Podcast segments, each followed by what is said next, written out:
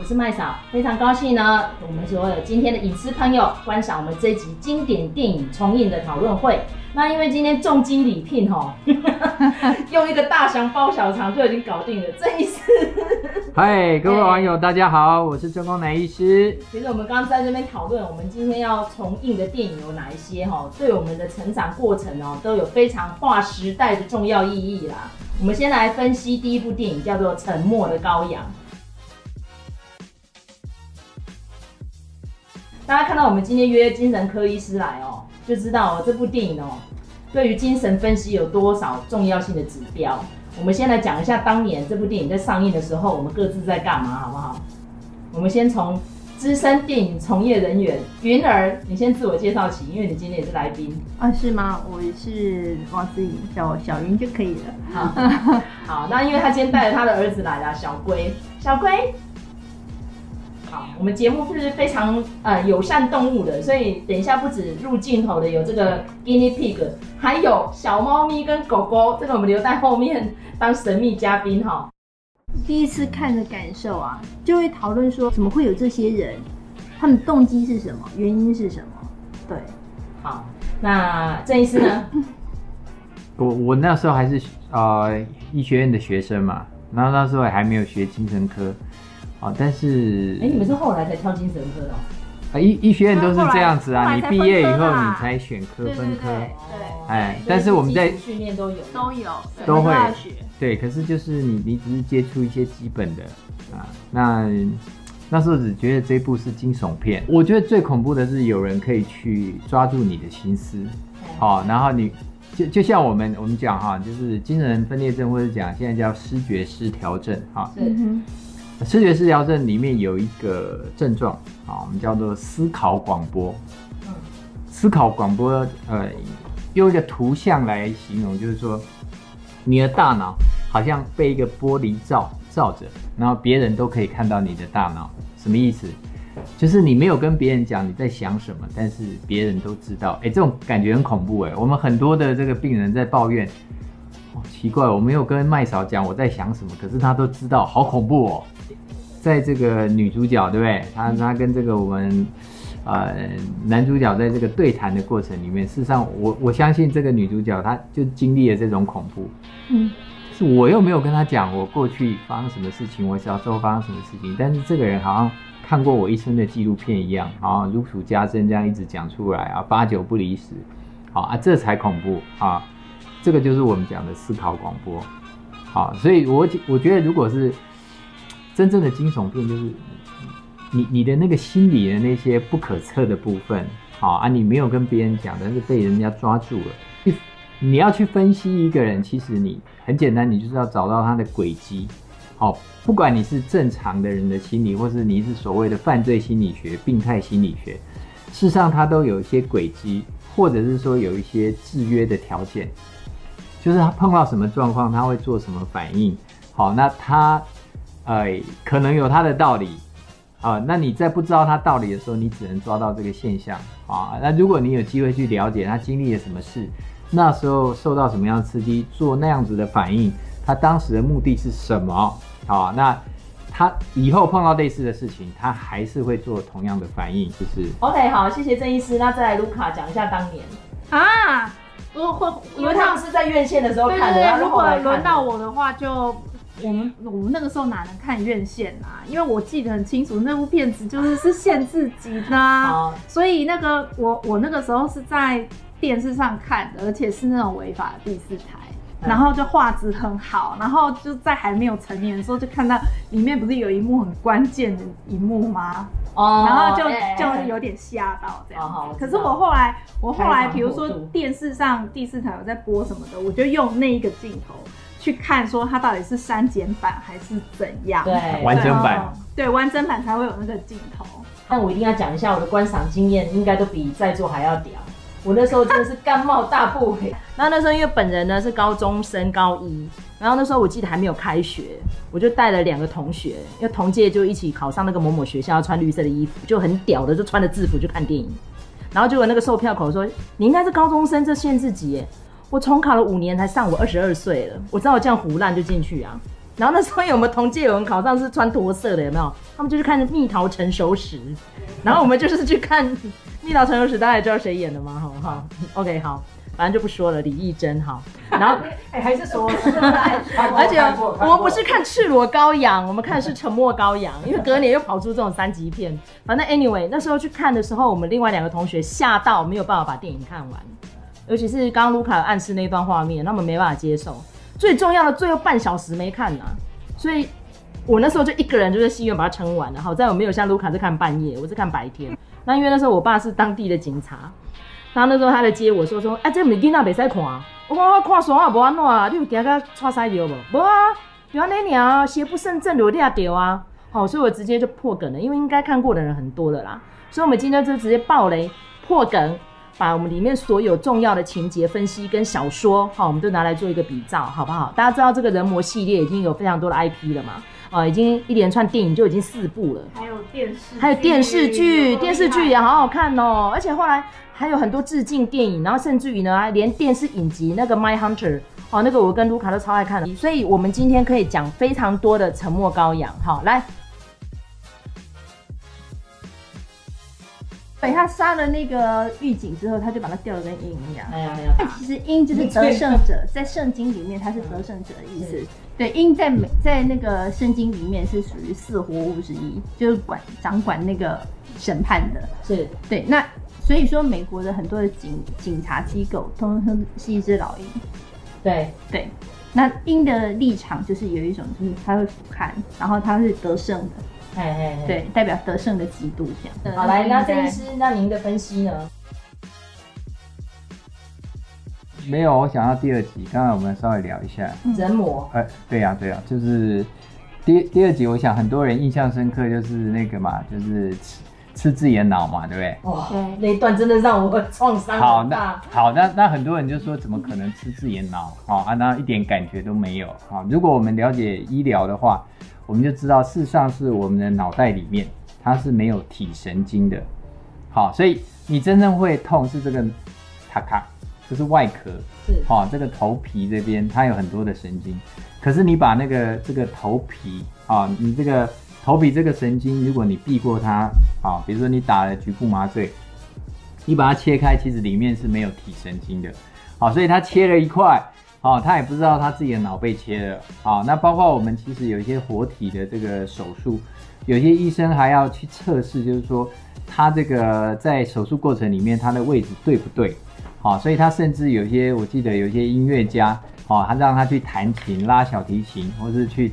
弹吉他、弹贝斯，然后去看他手指灵不灵活，好啊。那如果对他的这个手术的位置放对了，好，那他这个整个这个他原来的这个演奏就没有问题，它的功能没有受损。对，那而且它是清醒的，这就可以证明，就是说这个电影不是乱讲的，就是说世上可能发生这种事情。所以一开始，事实上他是让他先有一点那种轻度的麻醉，好，那。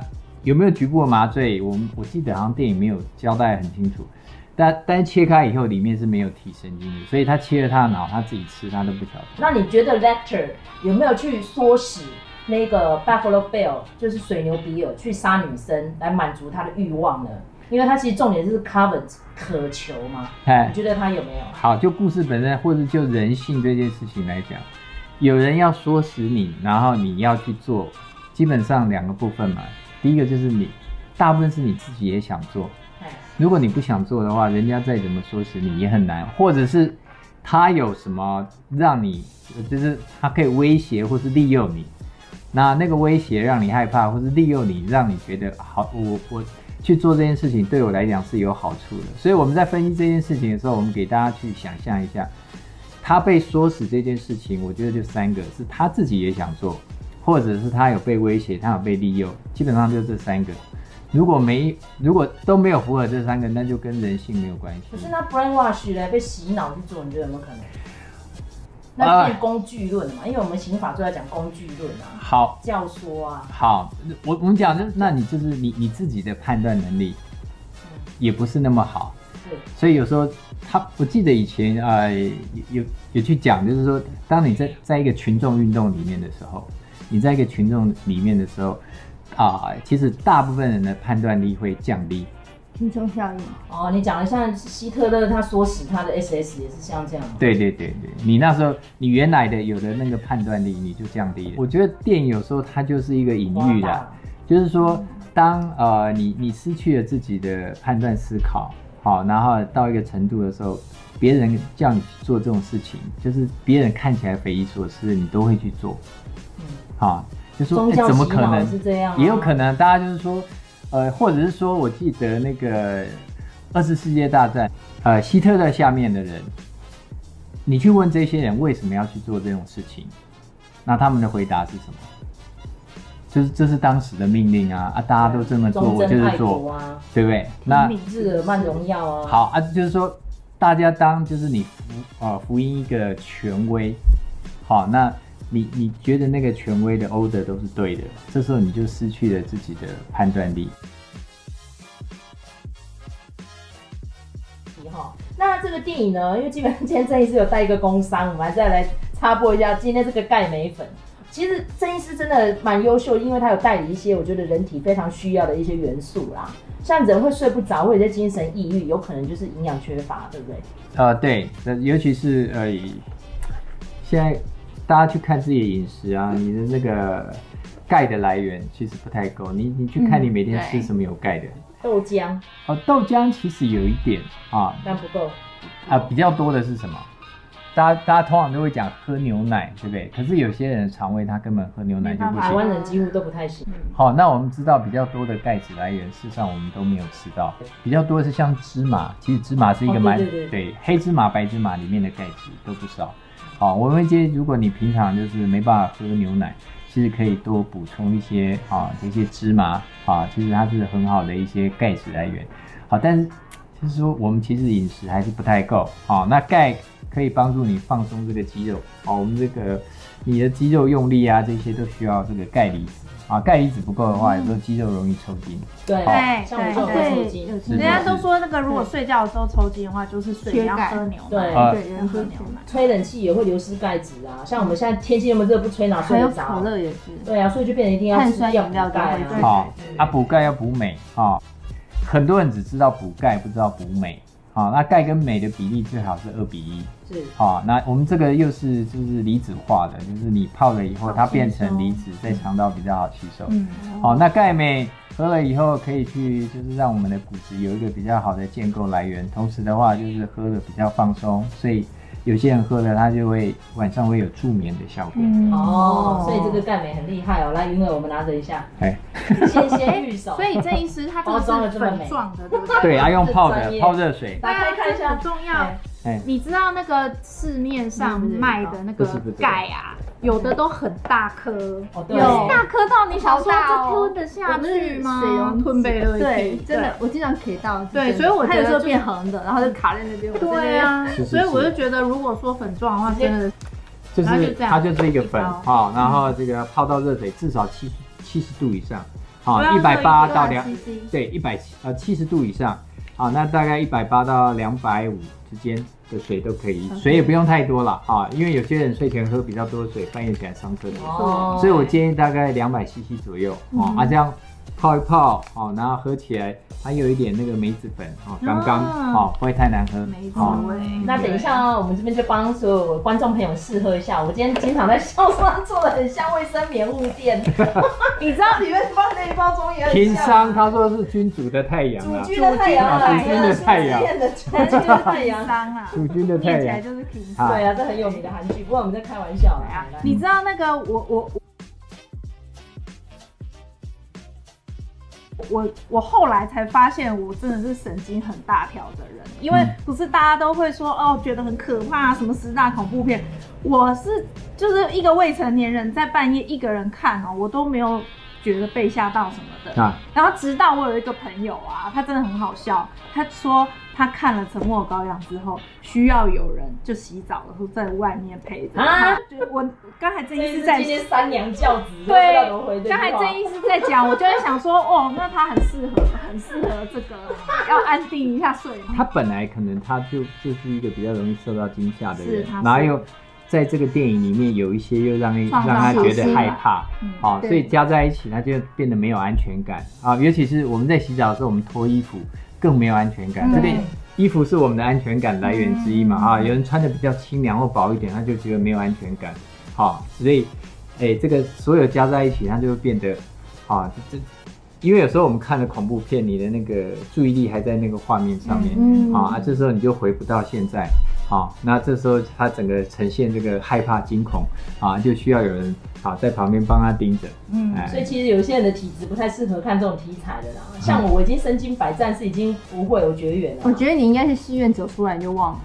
我其实不会忘，但是当下那个恐惧是会有，但是我不会觉得那是真实的，不会影响我的生活啦。嗯，可能小时候比较会，才说电影分级制没有啊。可是你长大之后，你就知道那都真的啊。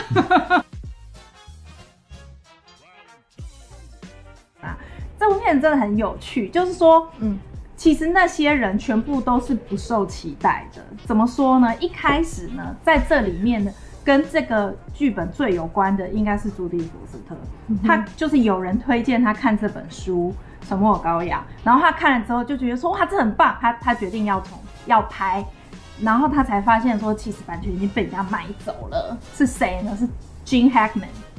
金哈克曼，然后金哈克曼本来他想要自导自演，就演那个 Doctor Lecter。因为金哈克曼的麦草补充一下，他曾经拿过影帝，就是那个 French Connection，很好看，紧急追捕非常好看。嗯，好，来继续说。然后呢，结果后来他就想说，好吧，那既然有人要拍了，那那我就我就说，那我要演这样。结果后来，反正因为一些因缘际会，Gene Hackman 就放弃了这个计划。那后来不晓得为什么就变成是强纳森德米。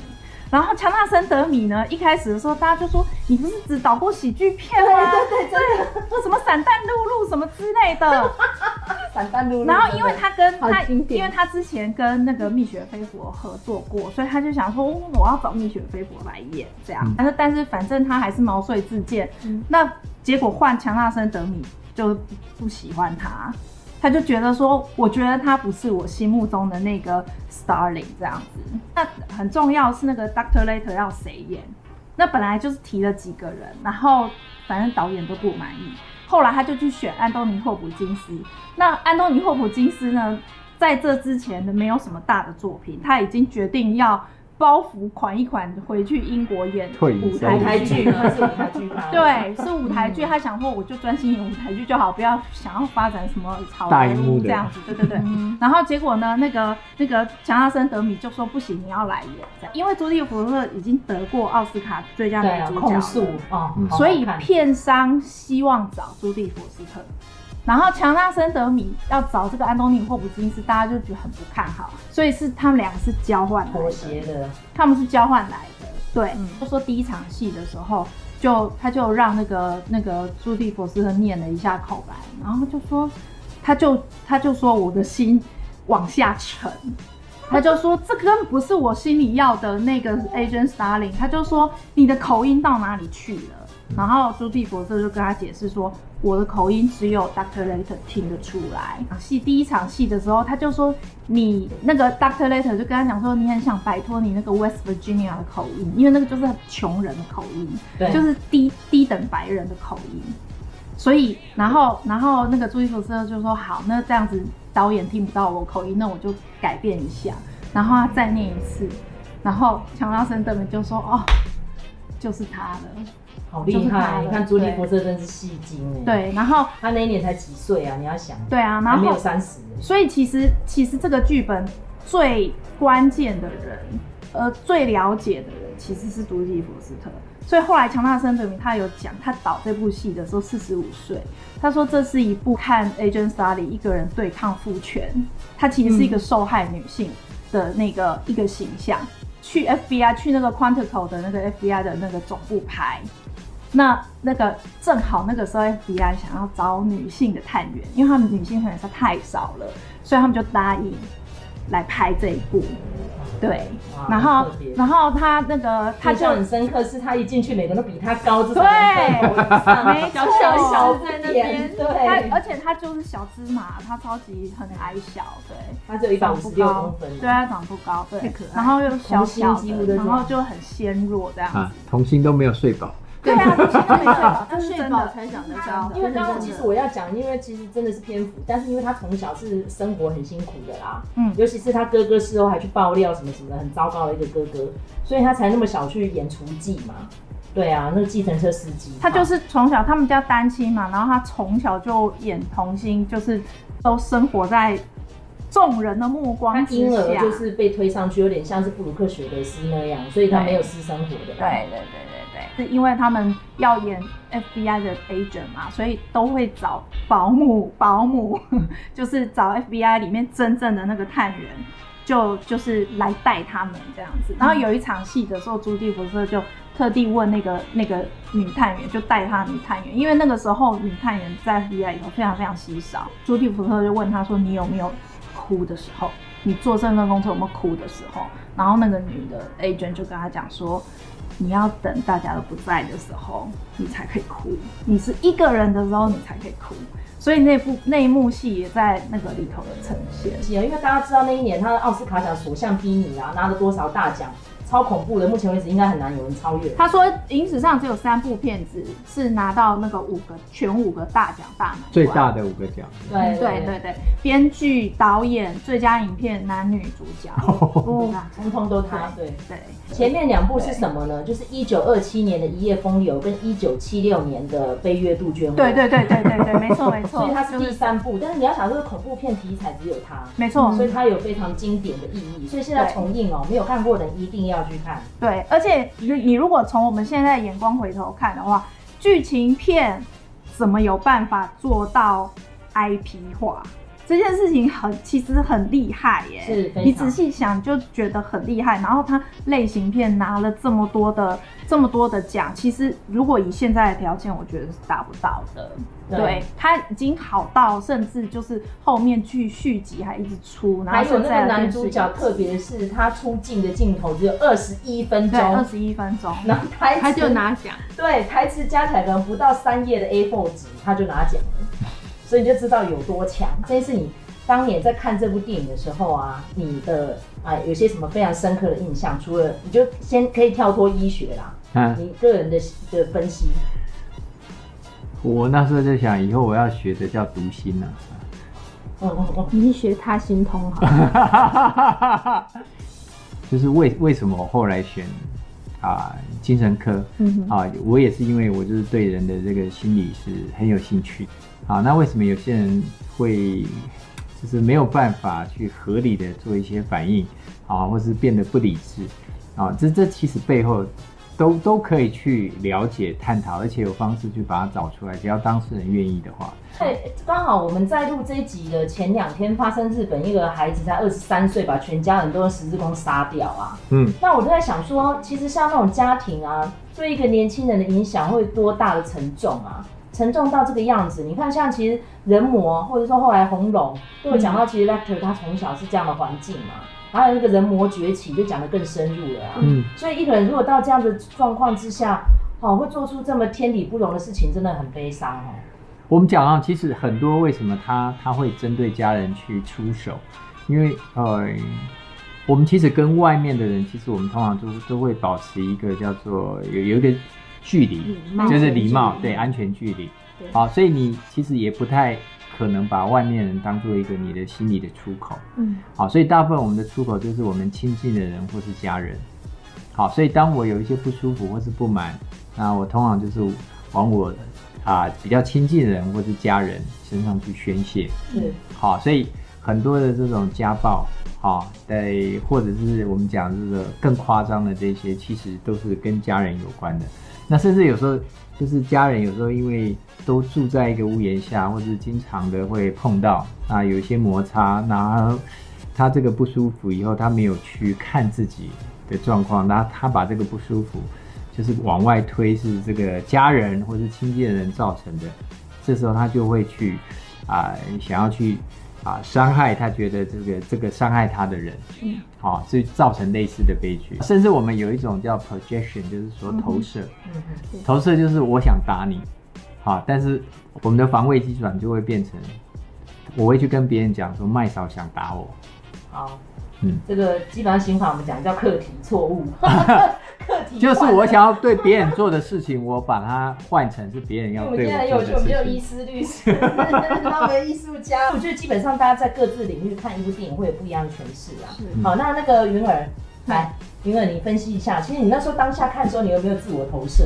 比如说看到里面那个 Clarice 啊，就是那个探员这么英勇啊，破案啊什么？有，因为他想证明他自己。对，他一直想证明他不是个弱者，要不然他从小其实他的命运一直都在于别人的掌控之下。用心理学，自卑与超越。哦，对，因为其实里面很多对话，因为他说他救了高阳什么的，因为你有看小说嘛，小说里面其实实际上高阳并没有被救，对不对？对，没有被救。哎，你谈一下那个小说情节。当时他就是想救，但是他并没有救到，然后他就听到一只一只被抓去宰。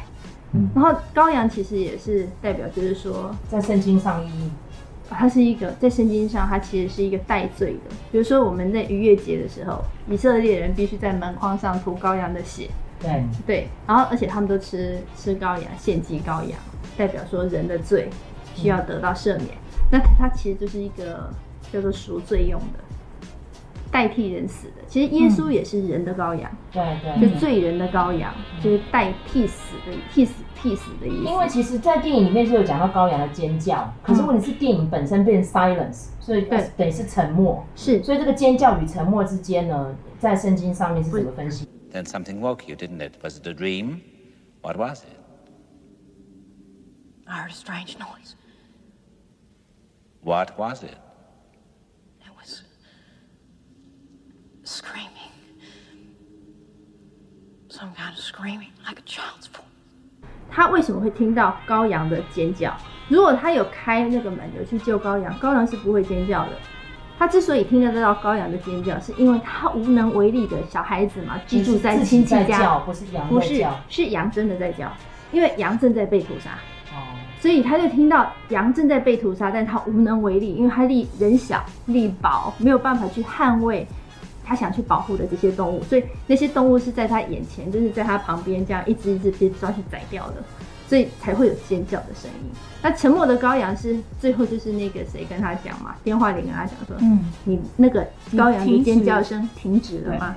因为他发现他救了那个议员的女儿之后，他终于有力量去拯救生命了，所以那个尖叫声终于停止了。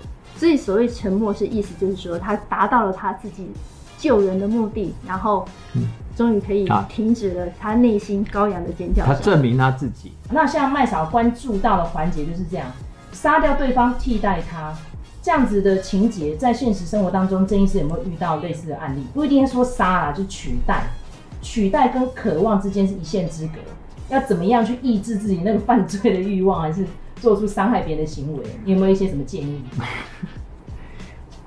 我我们。我们讲来看真医师的门诊，没有，就是说你怎么样先自我疗愈先呢？当然看门诊是第二步嘛。我们讲就是说，事实上很多人会做出这些，就是他没有办法，就是他的冲动控制，他为什么抑制不下来？是因为他去 deny 那个东西，就是我怎么会有这种？我怎么可能会去做这种事情？我怎么可以去杀麦嫂？好，可是当你有这种念头一出来的时候，事实上你在抵赖那个东西的时候，你就在给那个动机一个力量。嗯，我们怎么样去让我不要砍麦勺？第一个，我得我得要跟自己对话。我现在真的很想砍了麦勺，因为他什么什么什么让我很不舒服。那你就去感觉你想要砍麦勺的那个感觉。当你去觉察那个念头，事实上你那个念头就会下来。但是当你去否认它，你就等于是。你就是给他，我们叫作用反用力，嗯，好，作用力，对，你越去抵赖他，你就越给他 power，那这个东西它就会越积越深，好，所以我会提醒大家，就是说，你你不想要去做一些让你后悔的事情，你就是要对自己诚实，好，你有有些念头你觉得很不好，那你就告诉自己，对，我现在有一些很不好的念头，我想要对他做什么，可是当你就是诚实的面对自己以后，那个部分他自己就会松掉。好，他就会，那有机会你再去找到那个源头，它整个就会松掉。好，那这个有时候就跟潜意识有关了。那潜意识这个部分，有时候我们要自己常常跟自己对话，你能够察觉自己的情绪跟感觉。嗯，好，那你就是必须要留一些时间给自己，你才能够去找到那个相关性。我有一个例子，就是提供给大家参考，就是说，啊、呃，我在还在当住院医师的时候啊啊、呃呃，有一天晚上下雨，好，那当时我的那个女友她那个骑摩托车回她的宿舍，好，那骑摩，我说哎、欸、奇怪，为什么骑那么久都还没有到她宿舍，没有跟我报平安，好，结果晚一点她就打电话说，哎、欸，这个因为天雨路滑滑倒了，好，那大家听到就是说，哎、欸。我那时候已经是精神科住院医师了哈，嗯，那我通常听到这种东西，我们应该要怎么样安慰他嘛？对不对？好，可是大家知道吗？我那时候第一个念头冲口就是那个话已经快要到喉咙出来了，是三字经，我没有讲出来，可是那时候我自己就是吓了一跳。为什么我那时候冲口而出？我想要讲的是三字经。你那是口头禅，是真的要骂对方？真的，那那个东西是你没有办法思考，它直接要冲出来的。但是我觉察到了。愤怒吗？对，那就是就是那鬼爷三三字经都被给叫出来。好，那但是我那时候后来马上就说，奇怪，为什么我会有这个东西？第一个，我我知道我有这个东西，但是我没有把它讲出来。那我那时候马上，好，这个电脑马上开始找。我马上连接到我小时候，啊，国小有一次我要过马路的时候，哦，被撞到。呃，对，我那一次要去买包子，好，然后买完包子以后要过马路，我确定没有没有车，结果我过马路的时候被一台机车撞，好，那喷的好远。那回家的时候就是有一些擦伤，膝盖还有一个伤口比较大。回家我爸爸看到我，他不是安慰我，他直接拿拖鞋起来骂三字经打我。好，对我来讲，那就是一个童年阴影。哇，这个故事太厉害了。那这就是一个潜意识。我们讲哈，就是你有，当你有一个痛苦情绪或者是身体的疼痛，好，这时候你的意识其实已经下降了。那这时候记录的就是在你的潜意识里面。那下次你碰到这种类似的状况，在你比如说精神比较不好，没有睡好，没有吃饱，或是你那时候生病的时候，你的这个理性掌控的程度下降的时候。这时候碰到类似的刺激，你看都是被都跟车子有关系，好啊。这时候我第一个反应就是像我爸一样，就想要屌三字经。好，所以当我察觉到这个东西，我那整个就松掉了，就是完全那个骂三字经那个部分，那个冲动、那个能量完全就没有了。但是潜意识的这个东西的话，一般很难我们直接用脑袋去摄取就找得到。所以有时候有人要去做催眠，或者啊有人叫听息。啊，他去在这个过程里面，让你整个人去 touch 你的潜意识。嗯、那这个潜意识，你平常的意识你 sense 不到。好，所以很多事情，我们觉得我们是做理性的决定，哈，屁啊！其实你在还没有做理，你以为你在做理性决定的那个当下，早在之前，你的感性已经帮你做了决定。那请问一下，你当你这样得到释放之后，你爸爸对你的那一句伤害过了吗？就没有了，就没有，完全就没有，就再也没有了，对，完全就没有了。就要得到一个释放的。呃，就就事实上，呃，你要释放，其实就是去经历它。对。那在那个我们其实，在做的时候，就是如果你你要去帮一个人处理这个东西，你要让他反复的去经历那个事情，嗯，然后经历经历到一个点，把那个负面能量释放掉。啊，对。可是他一定要把负面能量释放掉，嗯，因为你负面能量。心里的负面能量没有释放掉的话，你你的注意力还是会在负面能量上面，那你就不知道什么事情导致了我们那个前因后果，而且下次碰到类似的刺激，你就照当时一样演。所以我们可以解释为什么家暴家庭长大的小孩，长大小时候是受害者，为什么长大会变成加害者？嗯，好，有一句话叫“你没办法面对的”。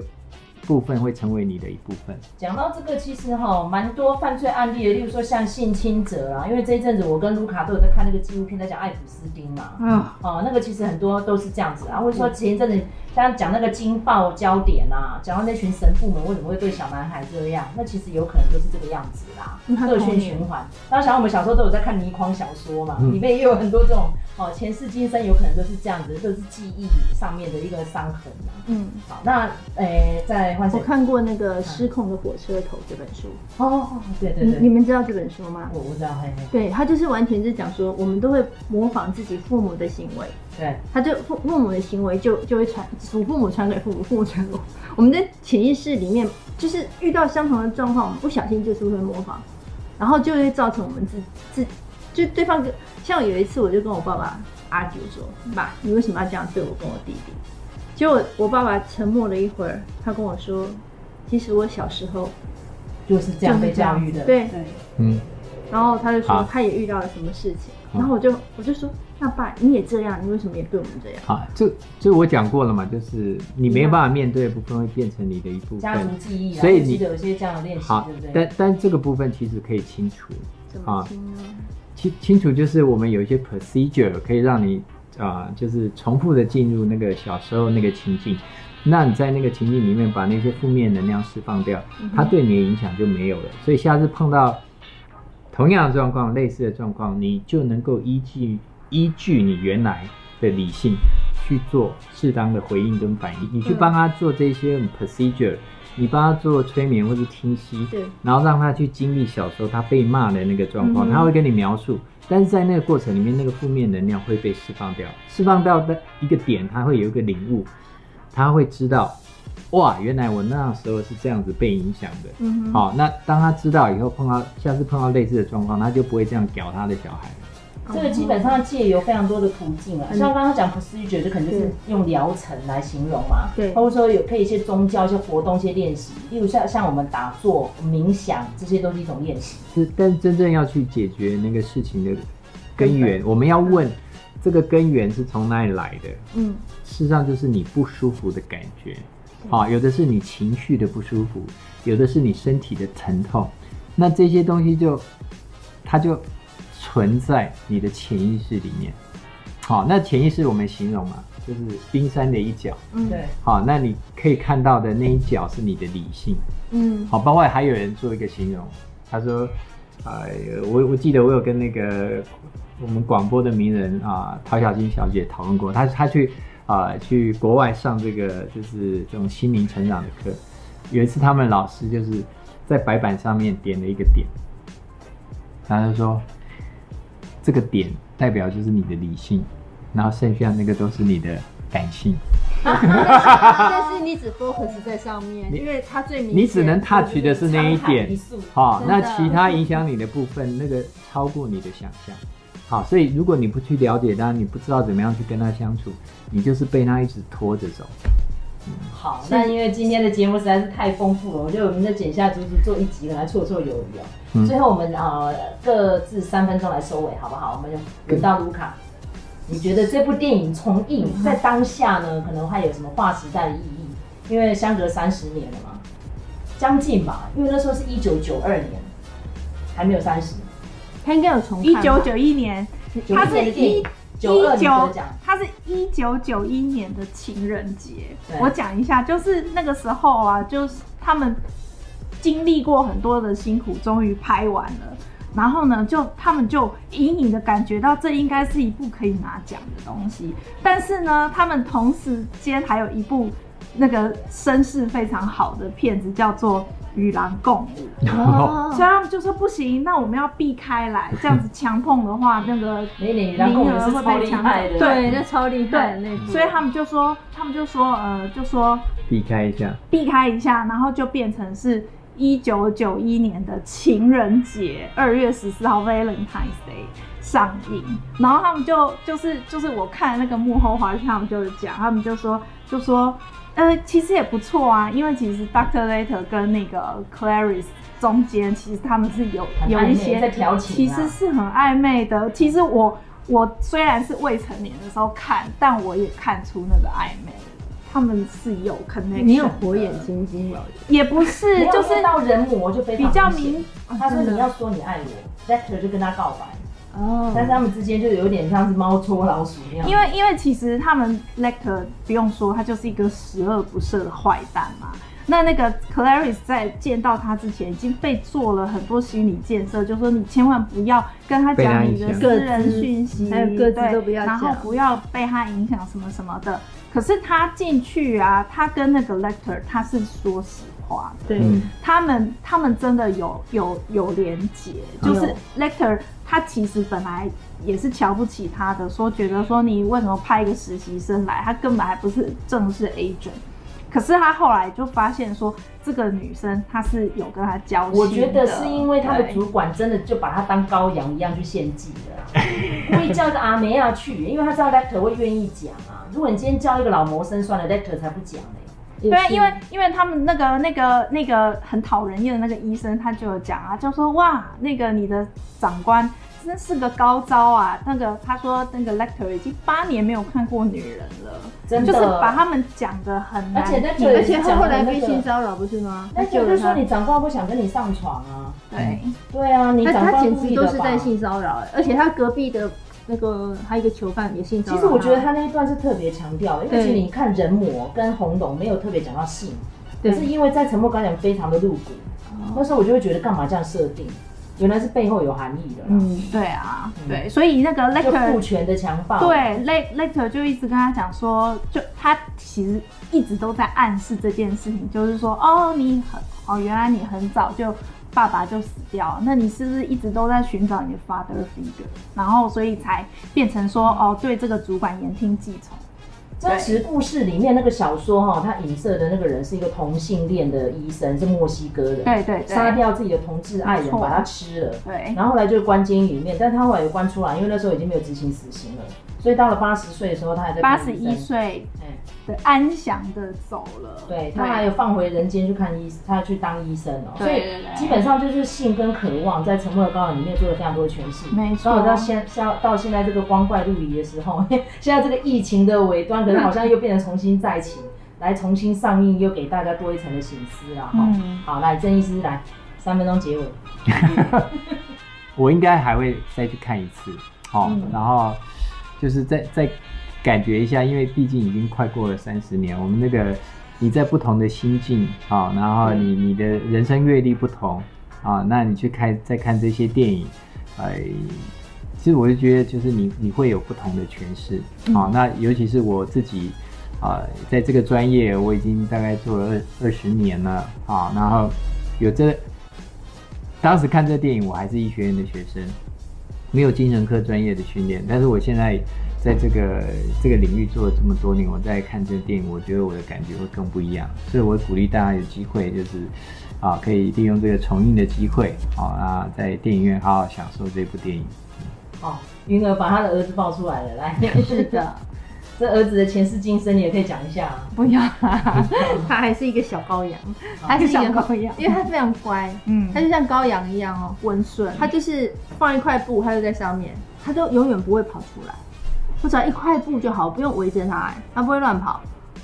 我觉得那个真的是他那时候把把门栅栏打开，他要把羊救出来，没有一只羊跑出来。大家已经太习惯了，就是羊很乖，你乖你要它，对，你要它那个打破规矩，它还没有，没有，它没有办法打破，然后就这样一只只被宰杀，然后一只只尖叫。嗯、其实这部这部其实它是四部曲嘛，对对，对，全部都在讲，都在讲童年的阴影。那像尤其是那个，嗯、就是那个最可怕的那个安妮巴，对，对，他小时候其实他吃了他妹妹。所以你干嘛爆梗啊？我是爆梗吗？没关系啊，就是他一直节目就是可以爆。对，他一直去去做这件事情，其实他在疗愈自己，说这样没什么，这样没什么。所以 Lecter 其实是一个 Magneto，因为他吸掉别的能力，就是靠吃下去。没有，我觉得他 他其实是为了因为这个罪恶感，他一直没有办法逃离。其实真实故事哈，基本上是影射了 Ed Gein，然后跟那个 Edmund Kemper 几个朱朱呃。非常知名的人物都是因为跟母亲之间呐、啊，然后跟家人之间的互动啊，嗯，杀掉祖父母、杀掉妈妈什么的。嗯、但是我要告诉大家，这是比较极端的例子啦，哈。那因为今天我们医生在场，我们节目才能够讲的这么深入哈。希望大家呢真的是哎有情绪就要释放，哎对，遇到问题要请教专家，懂吗？真的睡不着要吃平桑。哦，可以去那个大荧幕感觉一下这个恐惧，然后回来再吃平商。对对，那平商的订购呢，基本上我们是会有购物车连结，那请大家就是要踊跃订购。好，那感谢大家，这一集是沉默高人的分析。好，大家下集再见，拜拜。拜拜。就是同学看都在看金庸啊，然后我就去买一些弗洛伊德的翻译书啊。金庸不是小学在看的吗？那我对，我也觉得。我是中学在看，你们大学才在看哦。啊，我们有些同学啦，有些同学生的人生我懂了，他们人生早年都在读书。我们小学都在看亚森罗平跟福尔摩斯啊，这个我有，这个我有，这个我有。好，啊，那那时候我买的书都是这个所在，看弗洛伊德，哦，就是那那时候的翻译书嘛个影。集也变态啊。